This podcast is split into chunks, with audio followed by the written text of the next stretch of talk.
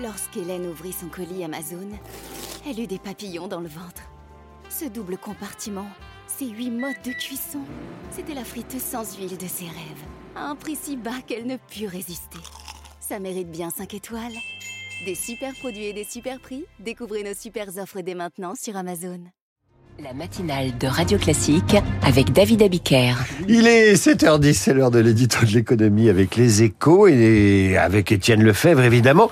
Euh, bonjour Étienne. Bonjour David. Le déficit budgétaire a dérapé en fin d'année dernière, c'est pas drôle du tout, et ce n'est pas une bonne nouvelle pour le gouvernement. Non, et d'ailleurs il a tout fait pour en minorer l'importance. Pas de communiqué de Bercy, ni d'annonce télé ou radio. Les chiffres figuraient discrètement hier dans le compte-rendu du Conseil des ministres et pour cause, ils ne sont pas bons. Le déficit 2023 de l'État a finalement atteint 173 milliards d'euros. Pour vous donner une petite idée, c'est la moitié de l'ensemble des recettes fiscales.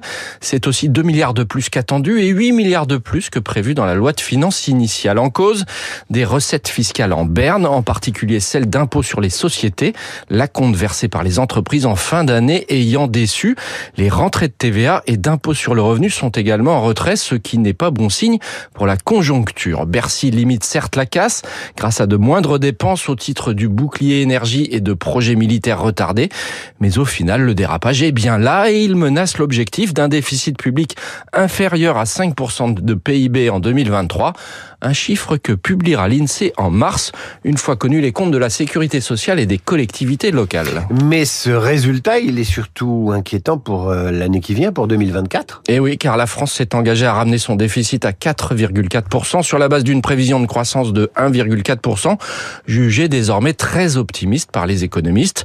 Or, les moindres recettes fiscales vont rendre cet objectif encore plus difficile à respecter, car le point de départ sera inférieur et il ne faudra plus compter sur de bonnes surprises du côté des dépenses, la plupart des guichets anti-crise ayant été fermés. Le gouvernement va donc devoir faire de vraies économies. On comprend mieux ces décisions récentes sur les franchises médicales et la hausse de la taxe sur l'électricité. Quant au budget 2025, l'objectif déjà élevé de 12 milliards d'économies pourrait s'avérer insuffisant.